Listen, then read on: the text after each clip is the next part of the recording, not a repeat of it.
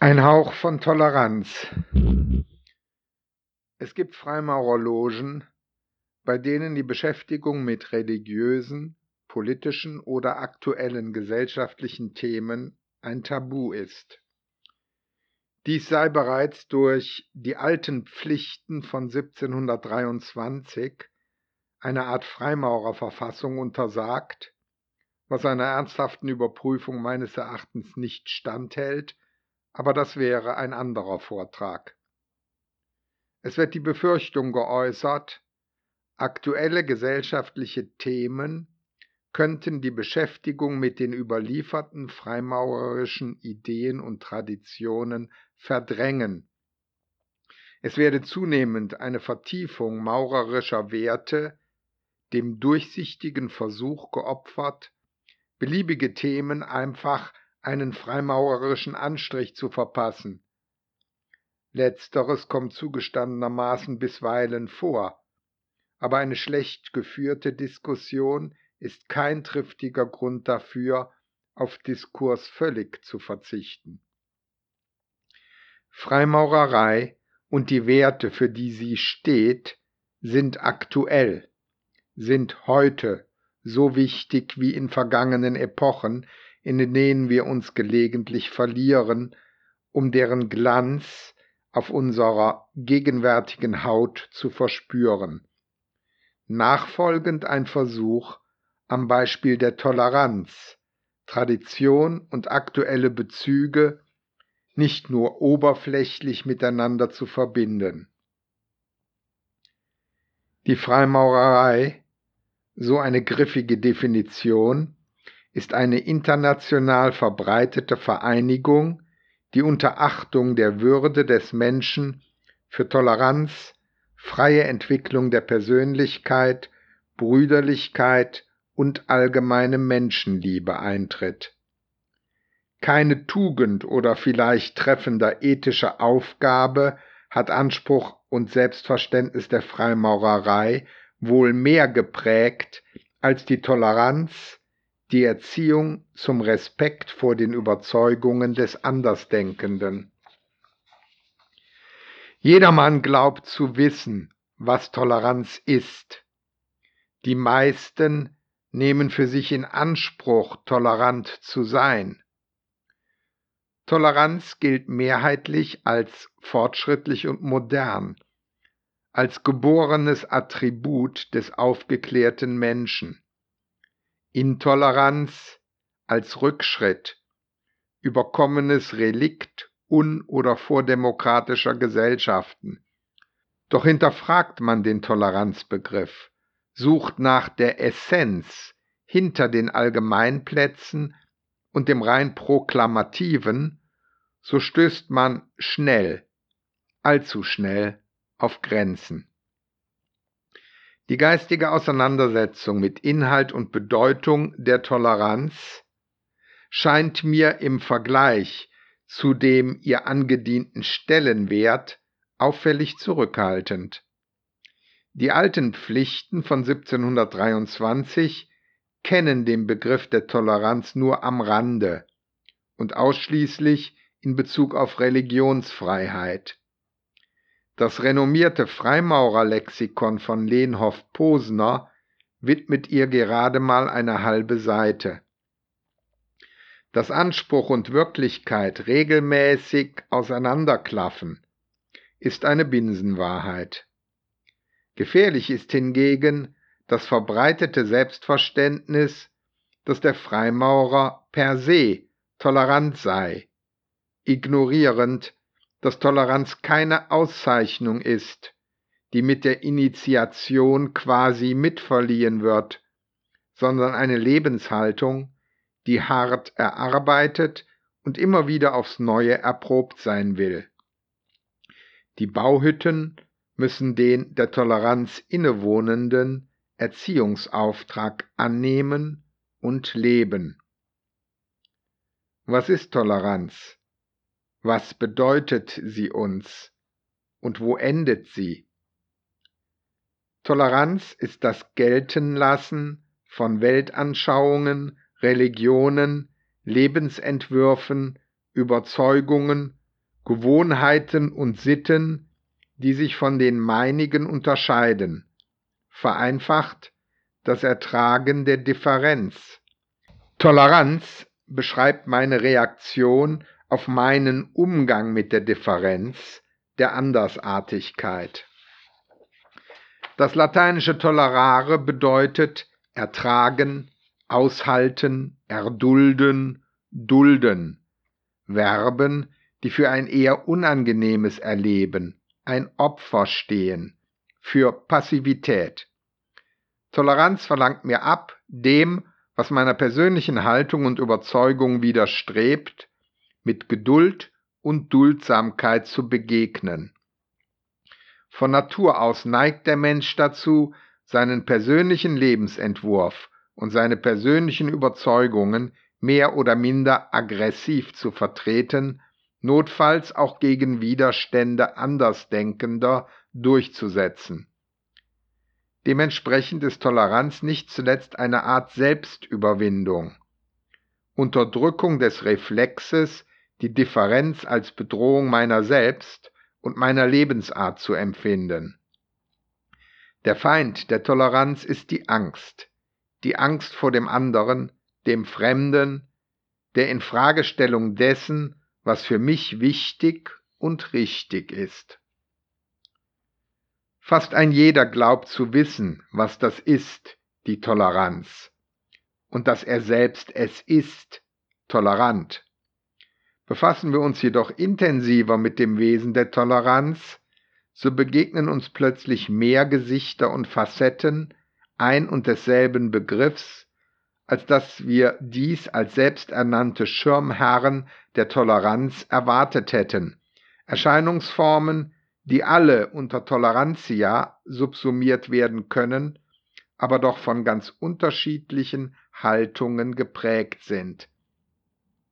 Tatsächlich gibt es sie nicht, die eine Toleranz, sondern es gibt deren viele Spielarten. Gibt es unter den Archetypen wenigstens einen, in dem wir uns als Freimaurer am ehesten wiederfinden mögen? Die erste Spielart kann man am besten mit dem französischen laissez-faire beschreiben oder volkstümlich mit jedem Tierchen sein Pläsierchen. Sie bezeichnet tatsächlich schlichte Gleichgültigkeit, inhaltliches Desinteresse daran, was der oder die anderen meinen, was sie bewegt. Dies ist für mich noch keine Toleranz. Ein Ertragen, Erdulden bedeutet, dass ich spontan widersprechen, entgegentreten, bekämpfen möchte mich aber aus übergeordneten Gesichtspunkten zurücknehme, meine spontanen Aggressionen unterdrücke, ein Triebopfer bringe. Ist mir jedoch die Differenz gleichgültig, regt mich in keiner Weise zu Infragestellung oder Widerspruch an, dann handelt es sich eben nicht um aktive Toleranz, sondern um passive Uninteressiertheit. Allgemeines Desinteresse aber kann keine Tugend sein, geschweige denn ein ernstzunehmender Erziehungsauftrag. Die zweite Spielart möchte ich als die opportunistische Toleranz bezeichnen.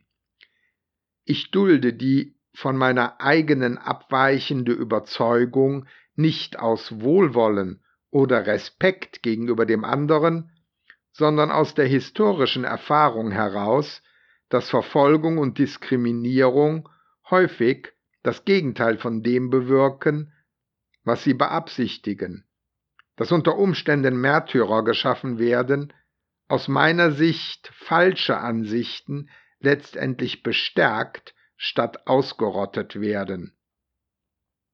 Toleranz in diesem Sinne versteht sich nicht als Tugend, sondern als das kleinere Übel gegenüber einer durch Intoleranz häufig bewirkten Stärkung der Gegenposition. Ihr Beweggrund ist rein praktischer Natur, ist das Resultat eines bloßen Nützlichkeitkalküls. Ich möchte zwar instinktiv auf das heftigste widersprechen, unterdrücke aber diesen Impuls aus taktischen Erwägungen. Die dritte Erscheinungsform der Toleranz entspricht der methodischen Entscheidung für Überredung und Überzeugung und gegen Gewalt und Zwang.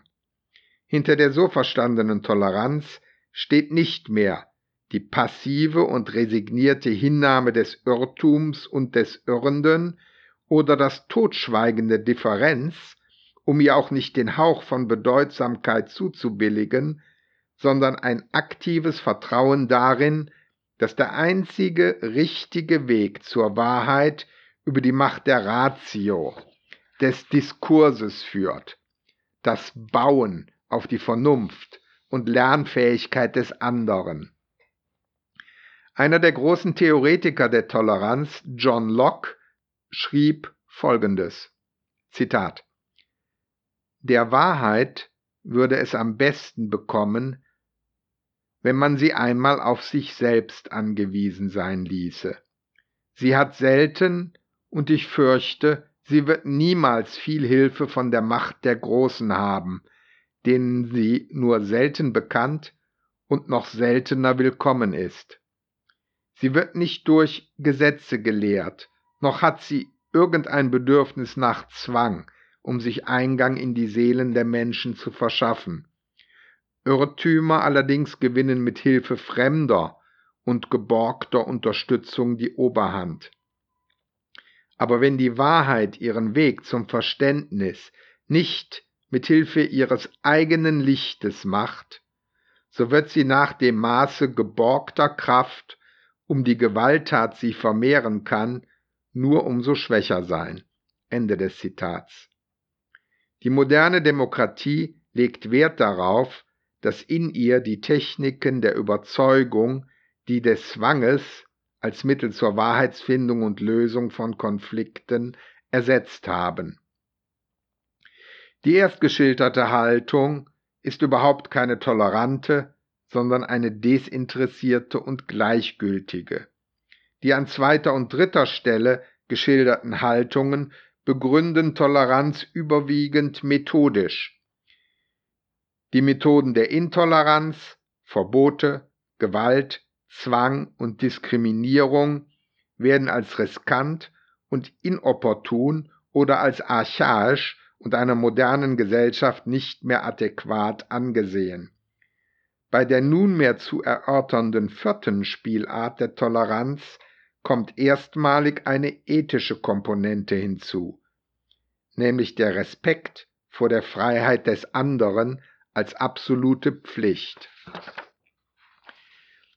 Alle Menschen sind frei und gleich an Würde und Rechten geboren.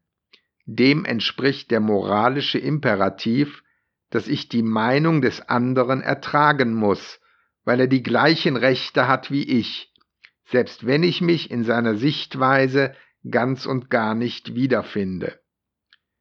Ist diese Form der Toleranz von Respekt vor dem anderen und dessen prinzipieller Gleichwertigkeit getragen, geht die fünfte Form der Toleranz noch einen Schritt weiter.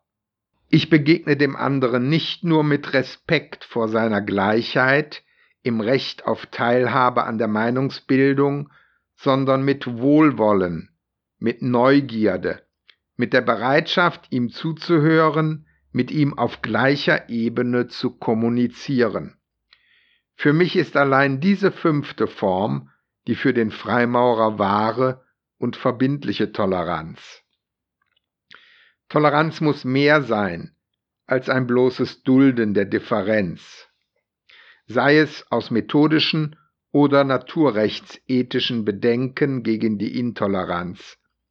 Sie beinhaltet die Bereitschaft, den anderen nicht nur als Träger gleicher Rechte zu akzeptieren, sondern ihn als Bruder, als Mitmenschen zu empfinden, an dessen Ansichten ich interessiert bin. Toleranz hat mit Geduld zu tun, mit der Möglichkeit inhaltlicher Gegnerschaft bei Freiheit von persönlicher Feindschaft. Die vorgeschilderte vierte Form der Toleranz reicht hierzu nicht aus, denn sie schließt bei allem Respekt vor der prinzipiellen Gleichheit des anderen nicht die unversöhnliche Feindschaft und Abneigung, das Vorurteil aus.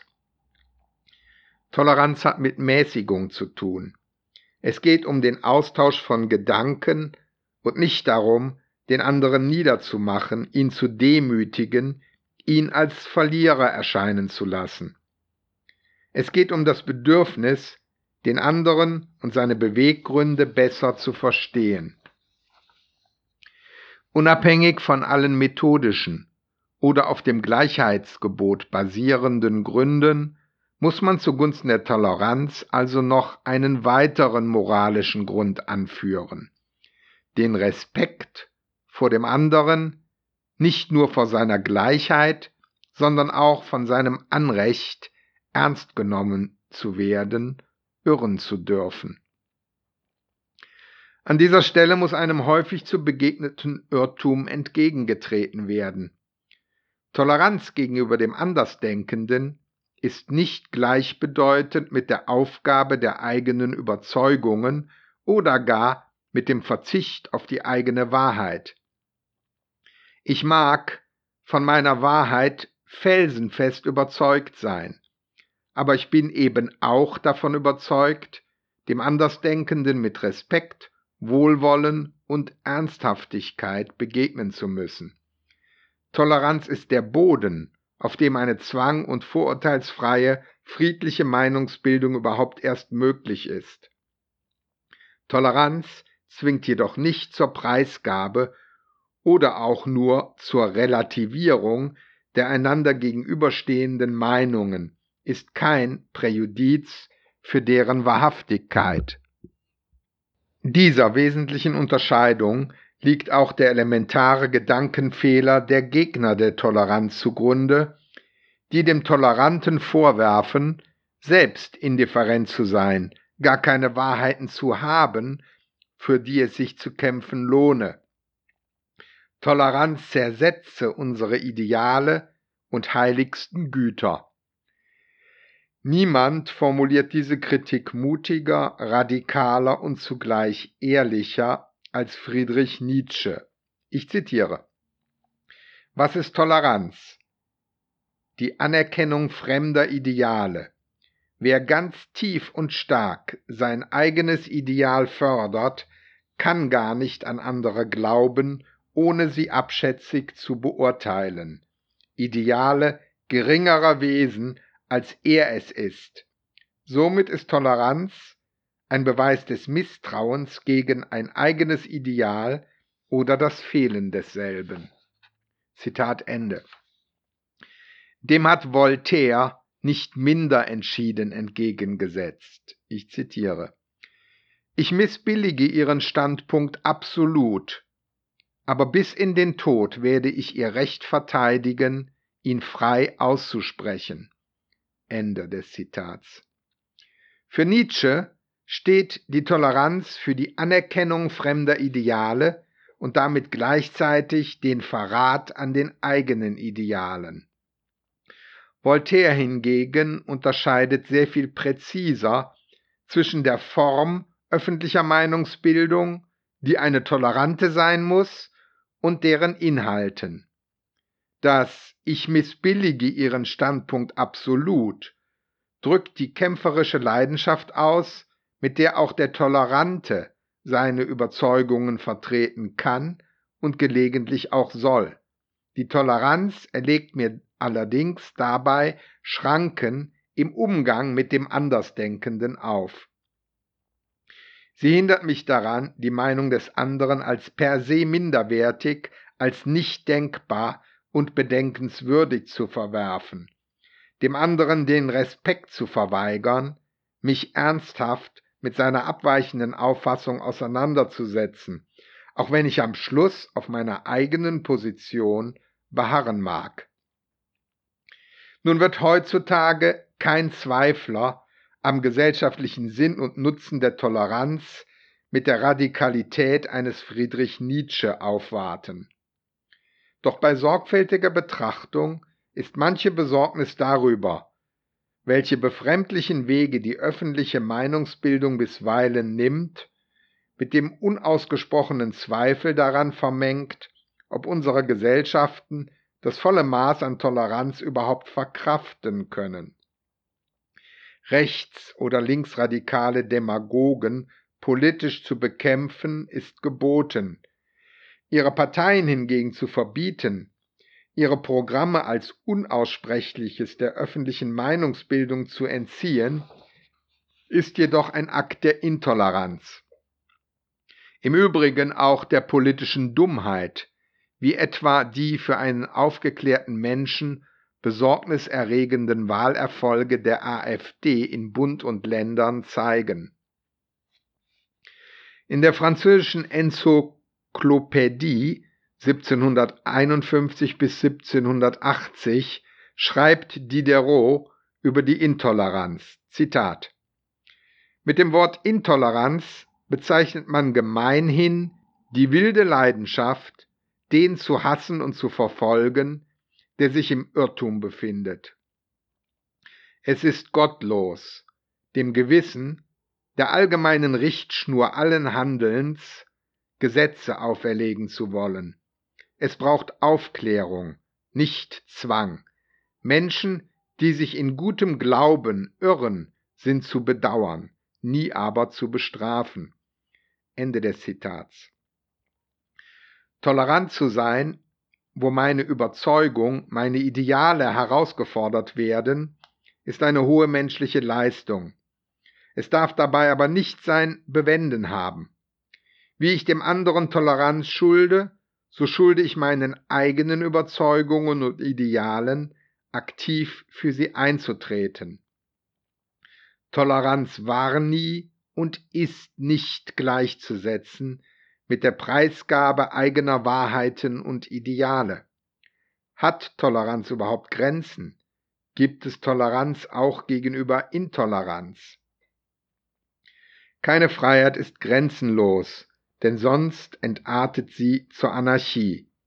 Ebenso selbstverständlich ist auch die Toleranz nicht schrankenlos, ist auch Toleranz nicht absolut, sondern relativ. Der Kern des Toleranzgedankens ist die Anerkennung der Differenz, des zwang- und gewaltfreien Koexistenz auch entgegengesetzter Meinungen und Lebensentwürfe und ihrer gleichberechtigten Teilhabe an der Meinungsbildung. Die Anerkennung des Rechtes auf Irrtum, zumindest wenn es im guten Glauben geschieht. Die Toleranz sucht nach einem gemeinschaftsverträglichen Modus vivendi, der es auch extrem gegensätzlichen Meinungen erlaubt, zum Ausdruck gebracht zu werden. Entweder Toleranz oder Verfolgung. Tertium non datur. Das einzig sinnvolle Kriterium für eine Begrenzung ist ein aus der Toleranz selbst hergeleitetes, das man etwa so formulieren könnte. Die Toleranz muss sich auf alle Menschen erstrecken, ausgenommen diejenigen, die das Prinzip der Toleranz leugnen. Kurz gesagt, alle außer den Intoleranten müssen toleriert werden. Artikel 2 unseres Grundgesetzes formuliert dies so. Jeder hat das Recht auf die freie Entfaltung seiner Persönlichkeit, soweit er nicht die Rechte anderer verletzt. Artikel 4 der Erklärung der Menschen- und Bürgerrechte von 1791 führt aus. Die Freiheit besteht darin, alles tun zu können, was einem anderen nicht schadet. So hat die Ausübung der natürlichen Rechte eines jeden Menschen nur die Grenzen, die den anderen Gliedern der Gesellschaft den Genuss der gleichen Rechte sichern. Toleranz ist eine Grundvoraussetzung für eine demokratische und humane Gesellschaft. Insbesondere die pluralistische, globalisierte Gesellschaft kann nicht ohne praktizierte Toleranz funktionieren, und zwar wohlwollende und nicht nur den Gleichheitsstatus respektierende Toleranz. Toleranz erst ermöglicht ein Zusammenleben, die Existenz der verschiedenen Gemeinschaften, in denen wir uns bewegen. Toleranz macht Differenz möglich. Differenz macht Toleranz notwendig. Aber beachten wir, Der Wert der Toleranz hängt nicht zuletzt davon ab, wie wir die ihr innewohnenden Möglichkeiten sinnvoll nutzen. Toleranz schafft bloß die unverzichtbaren Rahmenbedingungen für eine freie geistige Auseinandersetzung. Diese Auseinandersetzung mit Sinn und Werten zu füllen, die richtigen Fragen zu stellen und um die richtigen Antworten zu ringen, ist die weit anspruchsvollere Aufgabe.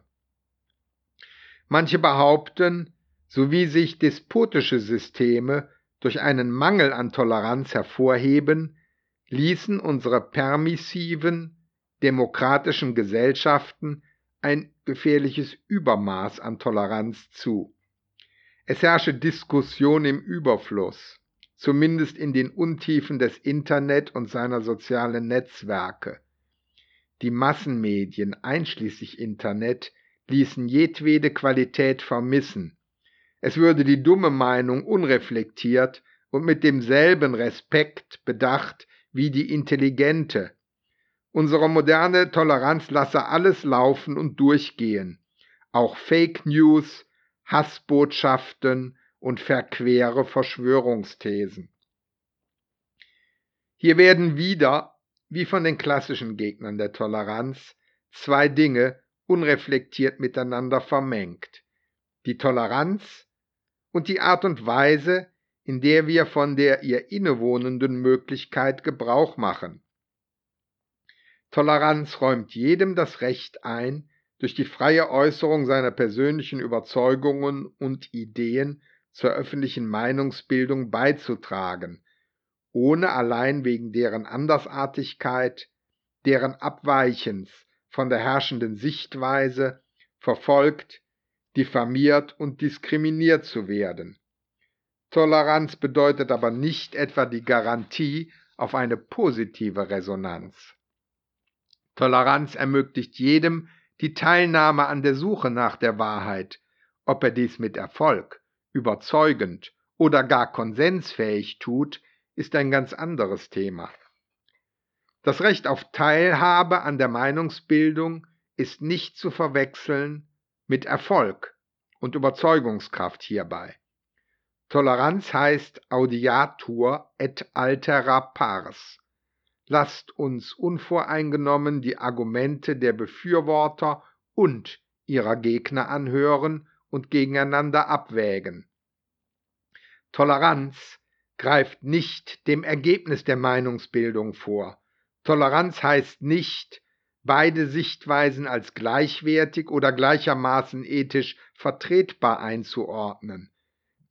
Toleranz befreit mich nicht vor der verantwortungsbewussten Suche nach meiner Wahrheit und notfalls auch kämpferischer Vertretung derselben im Meinungsbildungsprozess. Die Inflation von Unsinn und Meinungsmüll schreit nicht nach Intoleranz, sondern nach entschiedenerem Qualitätsbewusstsein bei der Teilnahme an der Meinungsbildung. Es ist kein Zeichen von Intoleranz, sich dem Konsum bestimmter Massenmedien zu enthalten. Jedes aus dem Ruder laufende so soziale Netzwerk kann verlassen, gemieden werden. Ich muss nicht jeden Unsinn liken. Jeder Fernseher hat einen Ausschaltknopf. Jede Zeitung kann ungekauft und ungelesen im Kiosk belassen werden. Freiheitsrechte lassen sich theoretisch überaus honorig und überzeugend herleiten und begründen. In ihrer Verwirklichung sind sie indessen erschreckend abhängig von der jeweiligen politischen, gesellschaftlichen oder wirtschaftlichen Großwetterlage. Es gibt Epochen, in denen die Unfreiheit so bedrückend wird, dass die Freiheit sich eruptionsartig ihren Weg schafft. Beispiel die Französische Revolution oder der Fall des kommunistischen Imperiums. In Zeiten relativer gesellschaftlicher Harmonie ist die Freiheit ein Selbstverständnis, weil sie nichts kostet und weil man sich als ihr Befürworter auf der Seite der Political Correctness befindlich vorkommen darf. Erst in Krisensituationen, trifft die Freiheit auf ihre Bewährungsprobe. Was erreicht wurde, gilt als gesicherter Bestand, wobei viel zu häufig die Ursächlichkeit der Freiheit für das Erreichte in Vergessenheit gerät. In der Krise wird die Freiheit plötzlich nicht mehr als umsonst empfunden, sondern wird plötzlich ihr Preis debattiert. Eine solche Krise war der 11.09.2001. In seiner Folge wurden und werden noch heute wesentliche Freiheitsrechte in Frage gestellt, zum Teil außer Kraft gesetzt. Was vorher den aufgeklärten Nationen undenkbar war, wurde plötzlich diskussionswürdig. Konzentrationslager für Terrorismusverdächtige, die Folter als legitimes Mittel der Wahrheitsfindung von höchsten Stellen autorisiert, der digitale und damit zunehmend gläserne Mensch, die Wiedergeburt des Kreuzzuges christlich-abendländischer Provenienz als Spiegelbild des Heiligen Krieges islamischer Lesart. Diese Großwetterlage macht auch und gerade vor der Toleranz nicht Halt, und zwar konzentriert auf die Toleranz gegenüber Ausländern im Allgemeinen und Islamgläubigen im Besonderen. Was früher als multikulturelle Bereicherung einer offenen Wohlstandsgesellschaft gepriesen, sogar empfunden wurde, wird zunehmend als Gefährdung unserer Lebensart gesehen. Wenn in Madrid und London Bombenanschläge das öffentliche Verkehrssystem und das Vertrauen der Bevölkerung in die bis dahin irrig als gewährleistet angesehene öffentliche Sicherheit erschüttern, wenn in den Niederlanden ganz offen und mit erklärtem Wiederholungswillen das Todesurteil an einem islamkritischen Filmemacher exekutiert wird, wenn unserer bevorzugten Urlaubsorte Primärziele des Terrors werden, wenn in Paris die Vorstädte brennen, als wäre es ein Ableger von Bagdad, dann beginnt das hohe Lied der Freiheit einen Misston zu produzieren. Dann nagt Misstrauen an der Bereitschaft zur Toleranz. Dann geht unreflektierter, nicht mehr am Stammtisch, sondern in digitalen sozialen Netzwerken generierter Fremdenhass, ungeahnte Koalitionen mit vorgeblich aufgeklärten Teilen der Gesellschaft ein. Ist das, was wir erleben, wirklich der Clash of Civilizations, wie ihn der amerikanische Soziologe Samuel Huntington bereits 1996 ausrief? Oder handelt es sich nur um die Brandmale Verblendeter, die sich das Legitimationspotenzial des Koran oder die Verklärung des tausendjährigen Reiches zunutze machen? Es ist der Menschheit noch nie gelungen, das Böse auszumerzen. Das gilt für Psychopathen, für profane Kriminelle und eben auch für politisch motivierte Gewalttäter und Terroristen. Die USA sind, wie alle anderen Nationen, daran gescheitert, das Verbrechen allgemein, den Drogenhandel, die Prostitution und so weiter zu bezwingen. Was rechtfertigt die Annahme, dass sie beim internationalen Terrorismus erfolgreicher sein würde als im eigenen Land? Es geht also sicherlich nicht um die Frage Freiheit oder Terrorismus, denn auch der Verlust der Freiheit wird nicht zum Verschwinden der terroristischen Gefahr führen, vielmehr etwas aufopfern, das für den Terrorismus ohnehin etwas Unbekanntes und Unverständliches ist, ein Symbol für das wegzubombende, besonderes Kennzeichen der vorgeblich kollektiven Schwäche der Demokratien. Auf der anderen Seite ist es kein Angriff auf die Toleranz, wenn wir Immigranten daran erinnern, dass sie Gäste sind, dass sie unsere Regeln und Gesetze zu achten haben und damit auch die in ihnen zum Ausdruck kommenden gesellschaftlichen Grundwerte. Wir dürfen erwarten, dass sie sich von den Tätern eindeutig distanzieren, dass sie nicht ihren Söhnen und zunehmend auch Töchtern predigen, was sie anfällig macht, später einmal Selbsttäter zu werden.